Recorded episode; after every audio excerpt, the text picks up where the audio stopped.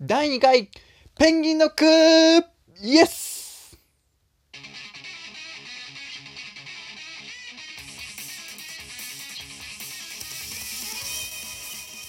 こんばんは。ペンギンラジオパーソナリティのゆずです。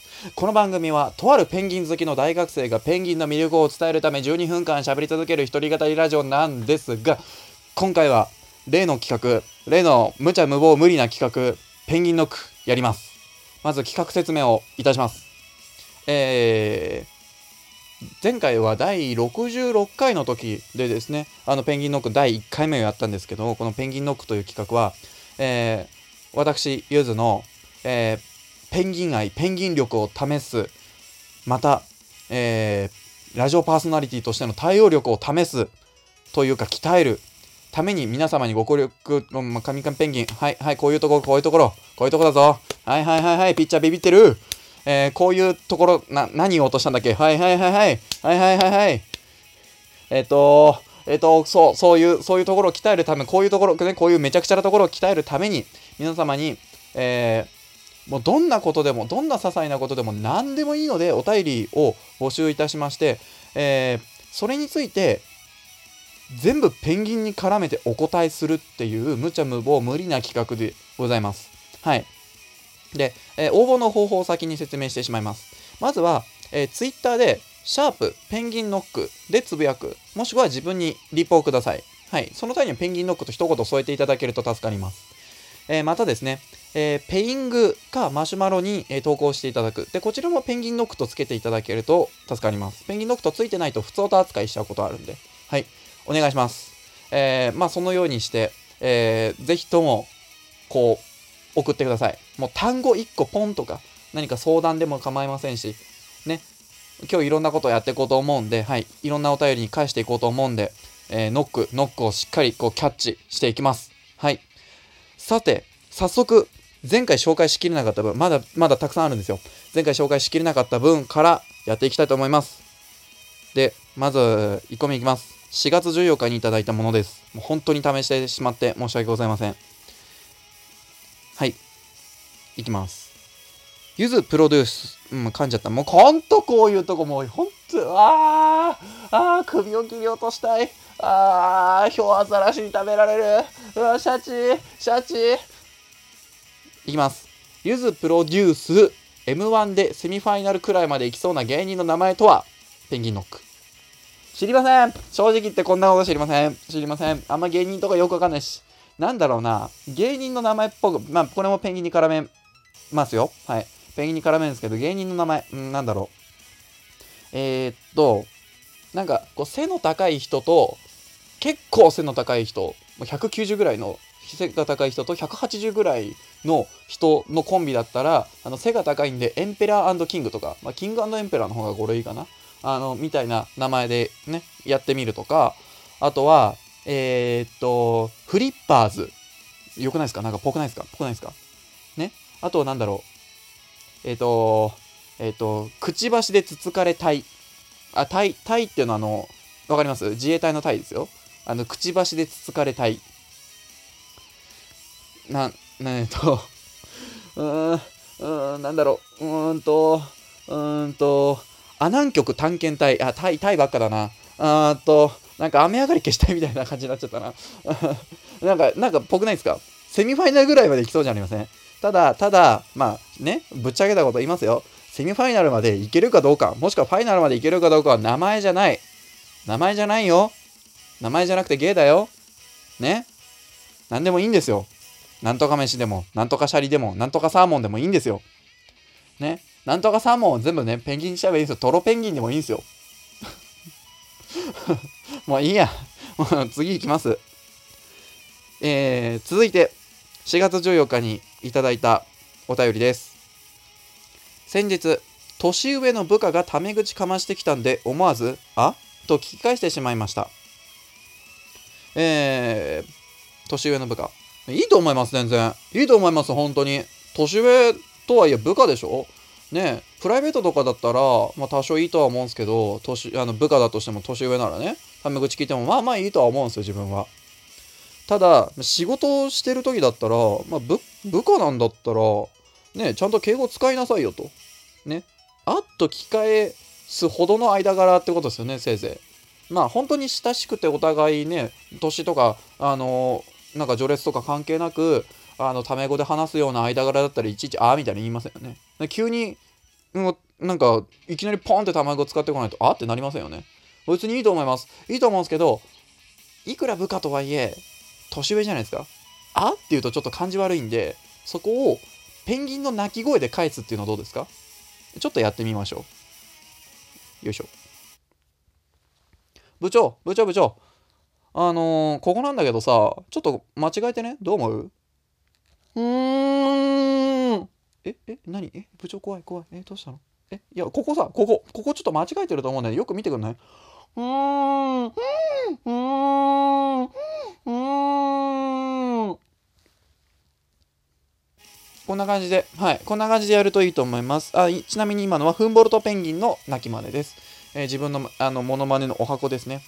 あのー、まあ、モノマネであとやろうとしたらね、あの、福山雅治さんのモノマネ、君をずっとってね、ちょっとね、うん、やろうと思えばできるんですけど、幸せ、これ、あのとか大事なんですよ。し幸せにじゃなくて、し、あ、あ、あ、あ、ってちょっと思いした。幸せにってこんな感じでやるんですよ。ね、ね、今の部分は飛ばしてください。続いていきます。基本の木、ペンギンノック。これも4月14日にいただいたものです。基本の木、基本の木は、キングペンギンの木、基本の木は、木頭ペンギンの木、まあ、キガシラペンギンでもキンメペンギンでもどっちでも大丈夫です。はい、同じペンギンのことなんで、英語で言うとイエローアイドペンギンですね。なんで、直訳すると、えー、金目ペンギンになるんですけど、金目だとなんかタイみたいじゃないですか。金目鯛っているんですよ。まあ、あえてね、そこを、こう、木頭ペンギンっていう、日本独特の呼び方にしてもいいと思います。はい。あの、目も頭も黄色い、すごい独特な、もう、めちゃくちゃかっこいいんですよ。ね、画像検索ぜひともされてください。木頭ペンギンもしくは金目ペンギンで画像検索。ね、えー、してみてください。本当にかっこいいペンギンです。ニュージーランドあたりに、えー、生活しております。あの草の上とか森の中とかで生活してたりしますよ。続いていきます。あの続いては、えっ、ー、と、本当めちゃくちゃなのが来てます。えー、スニーカー。ペンギンノック。スニーカー。もうスニーカー、ポン名刺1個ポンっていいですよって言ったら本当に来ちゃった。スニーカー。スニーカー、まあ、靴ですよね。いろんな色とかバリエーションとかありますよね。あのー、まあ、靴じゃないんですけど、ペンギンの足もいろんな色がありまして、えー、ジェンツーペンギンだと黄色、えー、アレリペンギンとかマカロニペンギン族のペンギンだとピンク色、それからフンボルトペンギン族や、えー、皇帝ペンギン族、エペラペンギン族の場合は黒だったりとか、っていう風に、こう、割とね、ペンギンの足黄色って思われがちなんですけど、黒とかピンクの方が、あの圧倒的に多いですね。はい。ね、黄色い足を持ってるのはジェンツペンギンだけですっていう話はペンギンラジオの中で再三してますね。はい。えー、スニーカー、ね、知りません。あの、自分はおしゃれとは関係ないんで、あの、な、なんだろう、コンバースえっ、ー、と、はい、結構です。はい、次行きます。えー、続いては結構丁寧に送られてきました。これも4月14日ですね。こんにちは。いつも楽しく拝聴しております。さて、ペンギンノックです。最近あることをきっかけに自分はダメだと思ってしまって日々うつうつとしてしまうのですがこういう時の対処法を教えてください。ということです。ありがとうございます。えー、ま、1個しかないですね答えは。水族館に行く、まこれでもう癒しの場としては水族館最高です、はい、水族館っていうのは非日常空間なんですよ。そこに一歩入ると日常を離れて非日常空間に行けるんですね。もう圧倒的に現実と違うんですよ。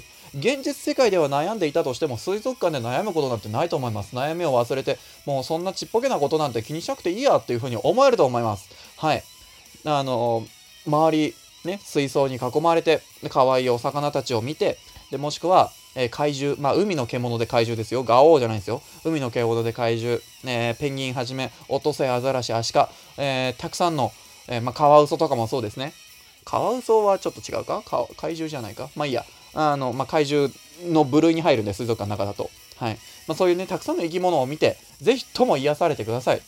えー、悩んだら水族館、あの、悩んでなくてもいいですけど、悩んだらぜひ水族館に行ってください。はい。本当に癒されると思います。もう、そこでキラキラとしてる魚たちを見るだけでもう、ま、まるっきり違います。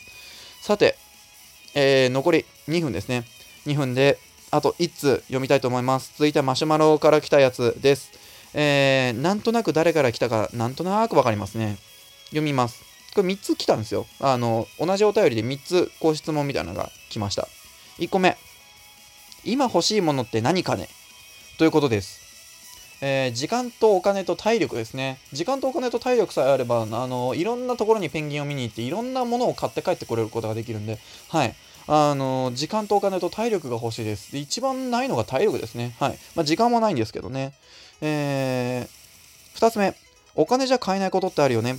それってペンギンくんは何だと思うかねちなみに俺氏は12月になればクリスマスがあるから自分もプレゼントできる人間になりたいしプレゼントされるようないい行いをしていますということですえー、なんとなくこれで誰がなんとなくなんとなくなんですけど分かるんですよねえー、これ本当にもう言うことないぐらい素敵なんですけどあのお金じゃ買えないことっていうのはやっぱ思い出と体験と感動ですね、まあ、全部これ同じだと思うんですよ、まあ感動するような体験をしてそれが思い出に残るってこれは本当にあのなんだお金で買えないことだと思いますしあのまあ物消費こと消費みたいな言い方あるじゃないですか。こと消費っていうだけの話じゃないんですよ。もうそれってもう二度と戻ってこない体験。一生に一度しかないような体験だったりするわけなんで。はい。あのこれがお金で買えないものだと思ってますそれが体験できる場所がそう水族館イエスえー、3つ目みんなに愛されるようないい行いって何かな？えー、わかりませんわかりません。こればっかりはわかりません。なぜか、えー自分はみんなに愛されてないからです。いい行い。